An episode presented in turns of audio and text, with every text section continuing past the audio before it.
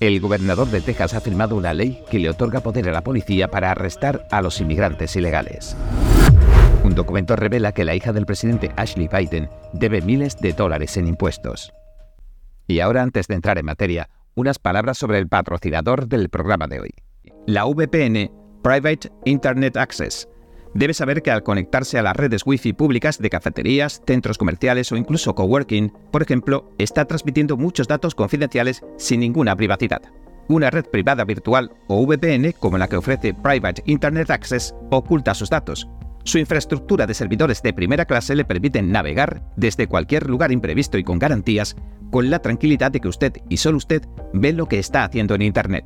Ni siquiera la propia Private Internet Access, según declara, almacena sus datos. Y esto lo han defendido incluso ante los tribunales.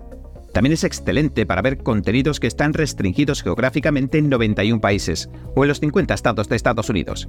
Y además, basta con una sola suscripción para toda la familia y todos los dispositivos. Puede registrarse a través del enlace de la descripción piavpn.com slash en primera plana para obtener un 83% de descuento, es decir, por poco más de 2 dólares al mes, y además obtiene 4 meses extra completamente gratis. El gobernador de Texas, Greg Abbott, ha firmado un proyecto de ley de seguridad fronteriza que dará a las fuerzas del orden estatales una amplia autoridad. Ahora pueden arrestar a los inmigrantes que han entrado ilegalmente en Texas y los jueces locales pueden ordenar su salida del país.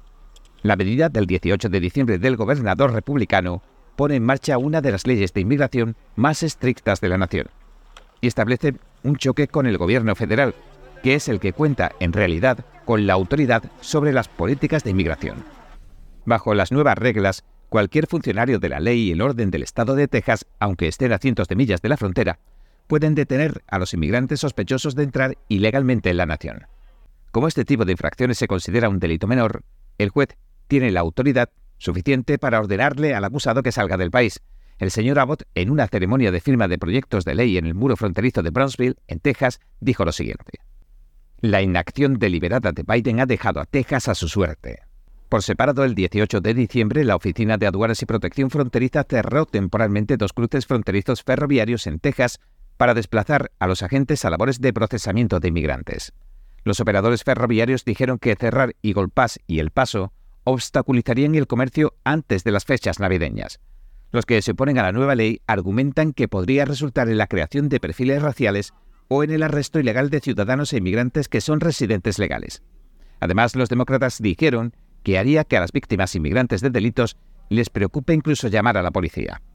El representante estatal David Spiller, uno de los republicanos que patrocinó el proyecto de ley, asegura que la nueva ley no se aplica a los residentes que han permanecido en la nación durante más de dos años, la defendió declarando que se implementaría principalmente en las cercanías de la frontera y que contenía las protecciones adecuadas. Los expertos legales y las organizaciones que abogan por los derechos de los inmigrantes han expresado su oposición a la ley de Texas. Argumentan que entra en colisión con la jurisdicción del gobierno de los Estados Unidos en materia de inmigración.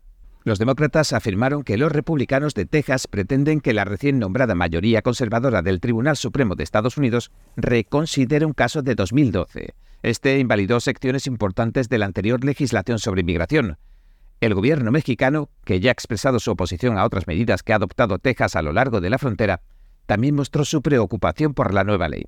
Y es muy probable que se enfrente a desafíos en los tribunales, y que los que se oponen argumenten que se trata de un quebrantamiento flagrante de la ley de los Estados Unidos, ya que la autoridad para deportar a las personas recae en su totalidad en el gobierno federal. El señor Abbott, que actualmente cumple su tercer mandato como gobernador de Texas, ha hecho de la implementación de políticas cada vez más agresivas en la frontera entre Texas y México un enfoque central de su administración. Además de proporcionar a las fuerzas del orden poderes de arresto más amplios, como vemos, los republicanos en Texas están a punto de aprobar 1.500 millones de dólares para construir más secciones del muro fronterizo federal. En estos últimos meses, Texas también ha presentado una demanda en un esfuerzo por mantener una barrera flotante en el Río Grande y prohibir que los agentes de la patrulla fronteriza federal destruyan las barreras de alambre de púas.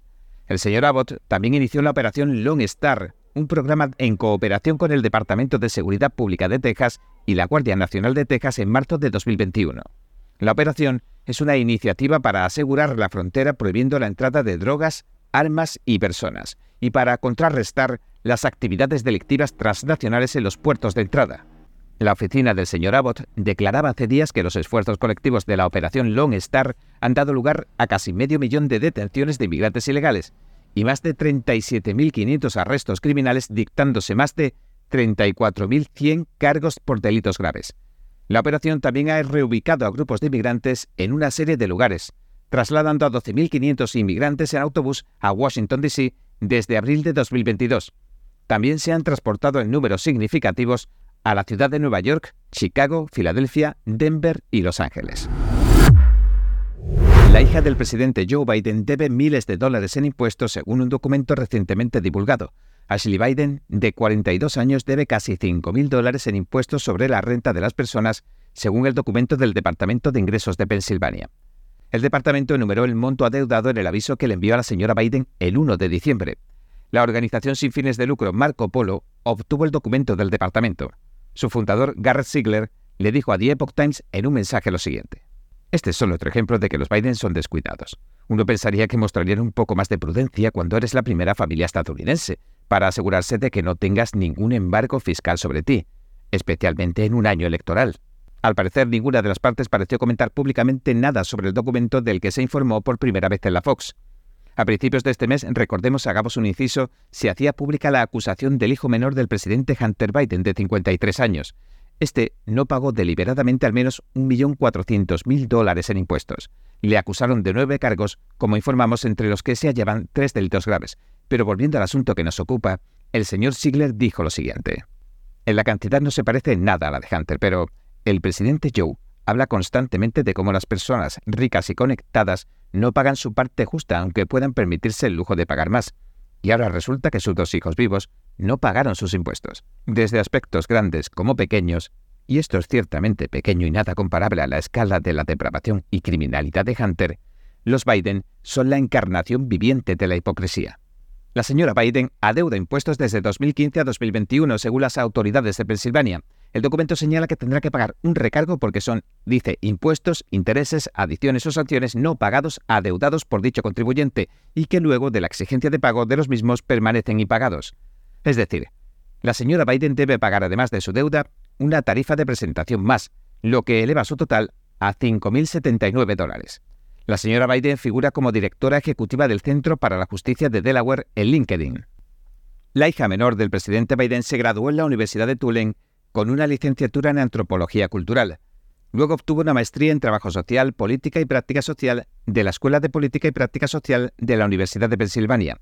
La señora Biden ha trabajado como especialista también en apoyo clínico en una clínica infantil, como especialista en empleo y educación en una organización sin fines de lucro de Delaware y como enlace para el gobierno de Delaware. La señora Biden ayudó en la campaña de su padre, apareciendo regularmente en eventos de campaña. En cierto momento calificó su familia como algunos de los seres humanos más increíbles, amables y compasivos que realmente han dado su vida por servir al pueblo estadounidense, según la CNN. También dijo que aprendió sobre el racismo desde muy joven y que buscó abordar la violencia estructural y el racismo institucional. En 2020 se publicó en Internet un documento que supuestamente era el diario de la señora Biden. Dos personas se declararon culpables en 2022 de cargos de conspiración en relación con el diario. Los fiscales dijeron que una de las personas vivía en una casa donde la señora Biden guardaba el diario. Según documentos judiciales, el individuo robó la propiedad y reclutó a otro individuo para que le ayudara a venderla. El abogado del Distrito Sur de Nueva York, Demi Williams, designado por el presidente Biden, dijo en aquel entonces lo siguiente. Harris y Kurlander robaron propiedad personal de un familiar inmediato de un candidato a un cargo político nacional. Vendieron la propiedad a una organización en Nueva York por 40.000 dólares e incluso regresaron para tomar más propiedad de la víctima cuando les pidieron que lo hicieran. Las dos personas son Amy Harris y Robert Kurlander. El grupo de periodismo sin fines de lucro Proyecto Veritas dijo que compró el diario pero no lo publicó porque no pudo verificar su legitimidad a pesar de que algunos pensaron que era genuino. El Proyecto Veritas declaró que le compró el diario a dos personas con las iniciales AH y RK, lo cual coincide. National File, un medio de comunicación, obtuvo posteriormente el diario y lo publicó en su sitio web. National File dijo que no compró el diario. Noel Fritz, el editor del National File, le dijo hace tiempo al Epoch Times que el enjuiciamiento de estos dos individuos demuestra, dijo, esencialmente que el diario es legítimo. En su diario, Ashley Biden presuntamente escribe sobre su lucha contra el abuso de drogas, su vida amorosa y su resentimiento hacia su padre. El presidente Biden anunció su campaña el 25 de abril de 2019. La autora escribió un mes antes, en marzo de 2019, lo siguiente. Así que nos vamos a presentar. El anuncio será en abril o principios de mayo. Aunque todo esto me produce mucha ansiedad, voy a tener que asimilarlo día tras día. El diario también cuenta que el presidente Biden lloró durante una llamada telefónica porque había un debate próximo y le preocupaba a la misma persona que estaba escribiendo esas líneas en el diario. Y añadía lo siguiente. Tal vez sabe lo que está haciendo y le funciona, pero mis sentimientos de culpa a menudo son abrumadores. Bien, este ha sido nuestro episodio de hoy. Gracias por sintonizarnos. Si le gusta nuestro programa, por favor, no olvide darle a me gusta, suscribirse y compartir este vídeo con sus amigos y su familia, porque todo el mundo merece conocer los hechos. Una vez más, gracias por ver en primera plana. Nos vemos mañana. Cada minuto que pasa, el mundo está cambiando vertiginosamente. NTD Noticias le trae información objetiva veraz y sin agendas ocultas. Infórmese de los acontecimientos que impactan a Estados Unidos, Latinoamérica y el mundo, con los mejores análisis de expertos e informes especiales. NTD Noticias, periodismo independiente con los temas más relevantes que muchos medios no se atreven a reportar. Síganos en Epoch TV y el canal NTD en español, en Maker.